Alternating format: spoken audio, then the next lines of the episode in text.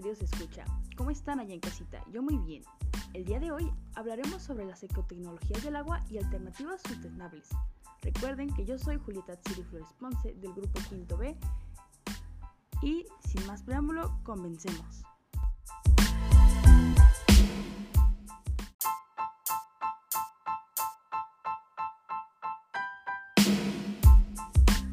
Y damos inicio con esta bonita frase que dice, no hay vida sin agua, de Albert Sainz. Bueno, ecotecnología. ¿Qué es la ecotecnología? Es un conjunto de técnicas aplicadas que garantizan el uso de los recursos naturales de manera limpia.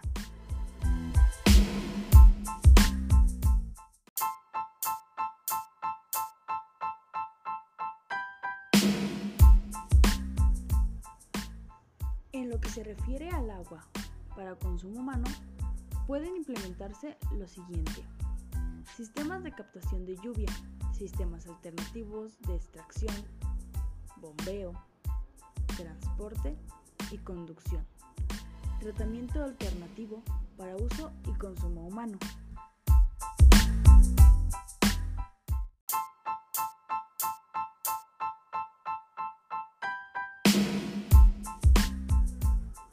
La ecotecnología, entre otras cosas, se caracteriza por ser de bajo costo, ser de fácil apropiación por parte de quienes la implementan, no generar dependencia tecnológica, fomentar la preservación y contribuir a restablecer el equilibrio entre la naturaleza y las necesidades humanas.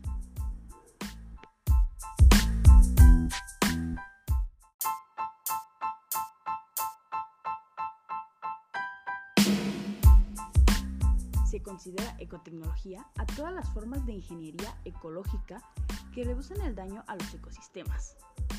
Adopta fundamentos permaculturales, holísticos y de desarrollo sostenible, además de contar con una orientación precautoria de minimación de impacto en sus procesos y operación, reduciendo así la gran huella ambiental que dejamos.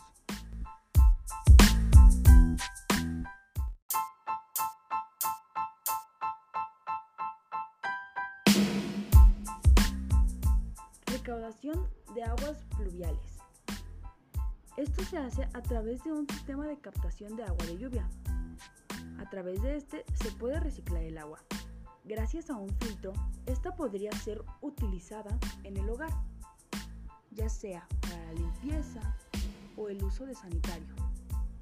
Este sofisticado sistema llega a ser tan eficiente, almacenando alrededor de 500 galones en un solo aguacero, lo que reduciría demasiado, considerablemente, los montos de los recibos del agua.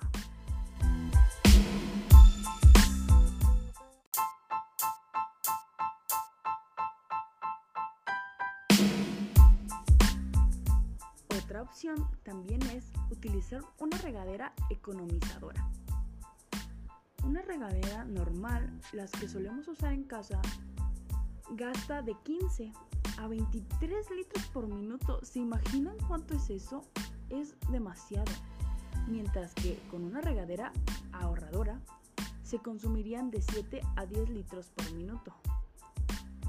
Tal vez pensamos que 10 litros no es mucho diferencia a comparación de 15.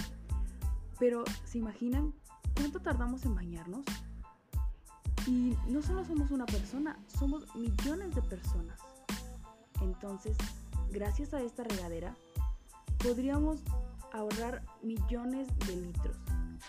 Su instalación permite ahorrar una cantidad considerable, un consumo diario menor.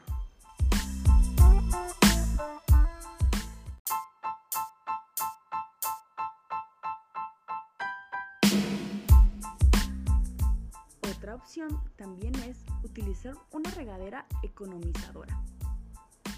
Una regadera normal, las que solemos usar en casa, gasta de 15 a 23 litros por minuto. ¿Se imaginan cuánto es eso? Es demasiado. Mientras que con una regadera ahorradora se consumirían de 7 a 10 litros por minuto. Tal vez pensamos que 10 litros no es mucho diferencia de comparación de 15.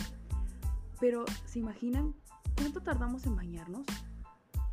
Y no solo somos una persona, somos millones de personas. Entonces, gracias a esta regadera, podríamos ahorrar millones de litros. Su instalación permite ahorrar una cantidad considerable, un consumo diario menor.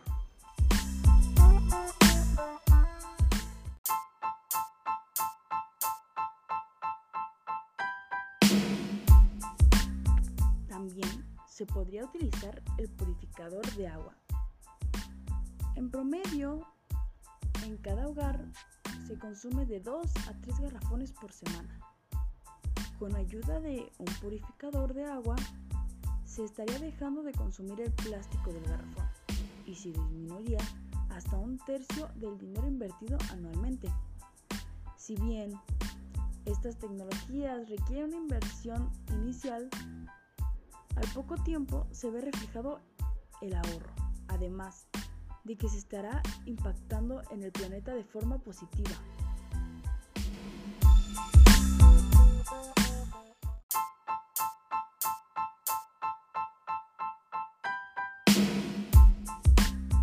También se podría utilizar el purificador de agua. En promedio, en cada hogar se consume de 2 a 3 garrafones por semana. Con ayuda de un purificador de agua, se estaría dejando de consumir el plástico del garrafón y se disminuiría hasta un tercio del dinero invertido anualmente. Si bien estas tecnologías requieren una inversión inicial, al poco tiempo se ve reflejado el ahorro. Además, de que se estará impactando en el planeta de forma positiva.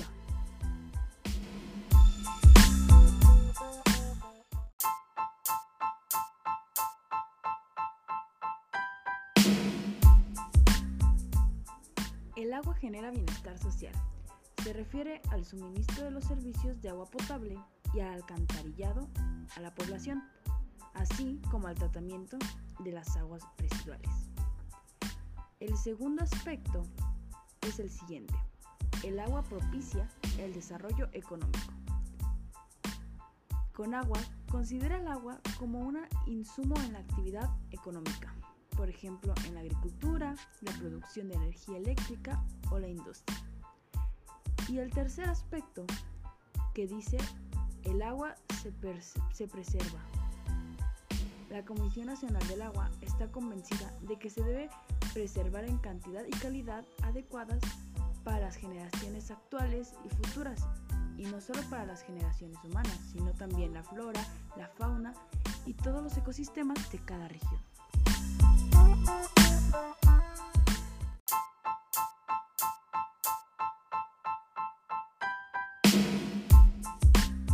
Hablemos de las ventajas de la ecotecnología.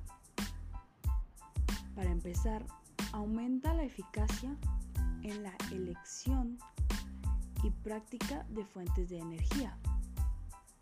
También ayuda al desarrollo y perfeccionamiento intacto de procesos y productos más limpios.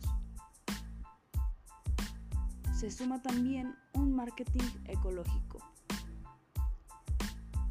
control de impacto en ecosistemas, introducción de sistemas de administración ambiental en los sectores de elaboración y servicios.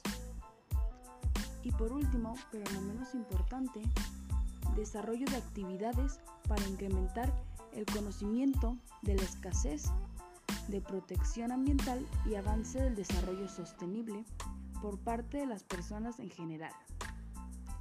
Sin embargo, tiene una gran desventaja.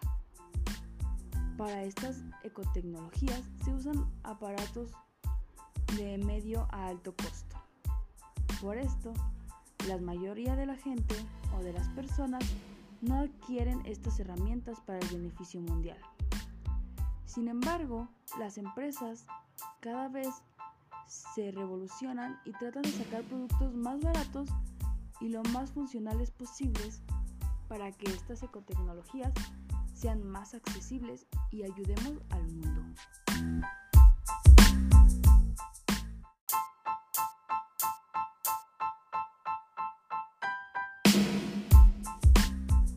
Sin embargo, la, ecotecnología también tiene desventajas, pero primero hablemos de sus ventajas.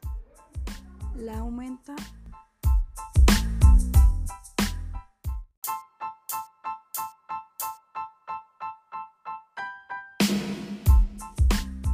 La implementación de la ecotecnología ya no solo es cuestión de moda, sino es una necesidad imperante para la preservación del medio ambiente. Hoy en día los desarrolladores de estos inmuebles ven su implementación como medida para reducir la gran huella ecológica y así poder promover un estilo de vida mucho más moderno y actual. Esta es una solución integral que beneficia a los sectores económicos, ecológicos y sociales. Su implementación es costosa, pero a largo plazo es un beneficio que es muy rentable. Las ecotecnologías nos permiten mejorar los resultados económicos y reducir al mínimo los daños al medio ambiente.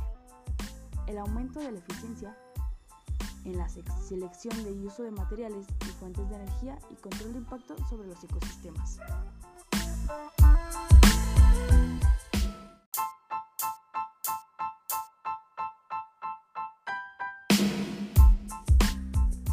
Objetivo de esto es poner a disposición de las comunidades escolares estas ecotécnicas a través de una serie de manuales explicativos. Estos los puedes encontrar en la página de gobierno. En este espacio encontraremos cómo adaptar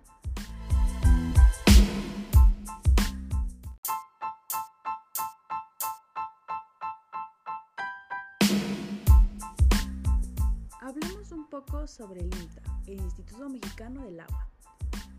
El INTA ha seleccionado soluciones ecotecnológicas en materia de agua, de fácil instalación y apropiación económicas y de baja dependencia de tecnologías convencionales, que buscan el aprovechamiento eficiente de recursos naturales.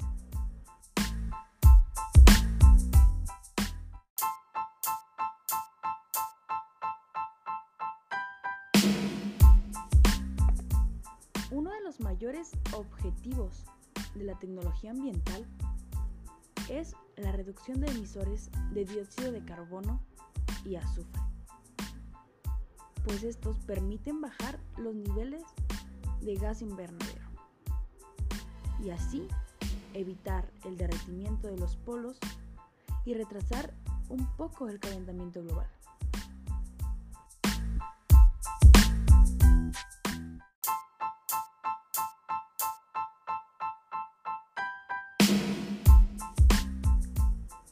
Sistema de captación de agua de lluvia, también como construir huertos o un sistema de hidropina para tener un huerto en la escuela.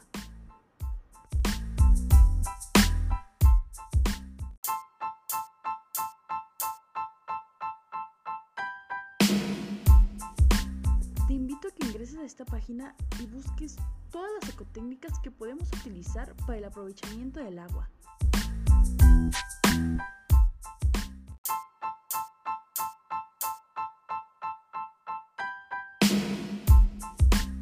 Y bueno, mis queridos escucha, me despido. Pero no sin antes leerles esta bonita frase que dice, el agua sucia no se puede lavar. Proverbio africano. Fuerte, ¿no? Bueno, tómenlo en cuenta y también tomen en cuenta las ecotécnicas que acabamos de comentar. Busquen, investiguen y si tienen dudas, pregunten para así dejar una gran huella en nuestro planeta, pero una huella que salve. Hasta luego, mis queridos escucha. Nos vemos en un próximo capítulo.